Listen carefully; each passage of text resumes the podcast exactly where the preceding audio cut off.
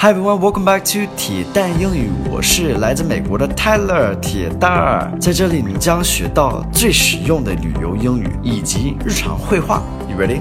Let's do it. Hey guys, welcome back. Today's focus word is well, it's a phrase. Wake up call. Wake up call. So to wake up means to get out of bed, right? 醒，呃，起床。And then call is like a phone call, right? So 就是叫醒电话。Um, some American culture here is that this is very common in America to have a wake up call scheduled for you when you stay at a hotel.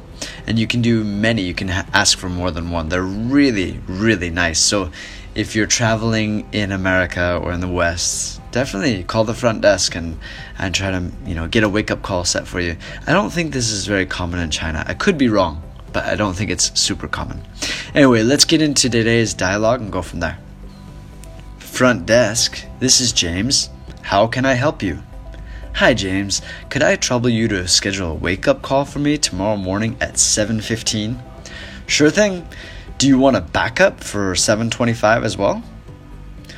Okay, so first we've got this front desk. This is James. 前台，我是詹姆斯. How can I help you? 有什么能帮到你吗? This is just a very common thing that you will hear if you call the front desk at a hotel. Hi James, could I trouble you to schedule a wake-up call for me? So um, this is a really good thing to say. Can I trouble you? Could I trouble you? Uh, 能麻烦你什么什么什么? Schedule a wake-up call. So schedule is like to book something. 就是预约 right? To schedule something. Um, also, your schedule is a noun where it's like, this is my schedule, 这是我的行程, like that. Um, wake up call for me. Okay, there's the 叫醒电话 tomorrow morning at 7.15. Now, you notice, if you look at the dialogue, I wrote AM, but we never say AM or PM. It's just like 7.15 in the morning, 7.15, okay?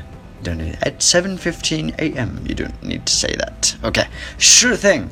Do you want a backup for 7:25 as well? So sure thing. It's just a common phrase saying like, "Yep, no problem." Uh, do you want a backup call? So backup is like this, just in case. 以防万一我没信. So it's like this uh, 备份的. This is a backup call or backup. Any any kind of backup, we use that phrase. So, and then the last thing that I highlighted in the dialogue is this as well. So it's like in addition as well. All right. So I hope you guys learned something from today's lesson. If you did, show me with leaving me a like. I would really appreciate it. It time. Thank you guys for listening. Hope you have a great day. I'll speak to you guys soon. Bye, guys.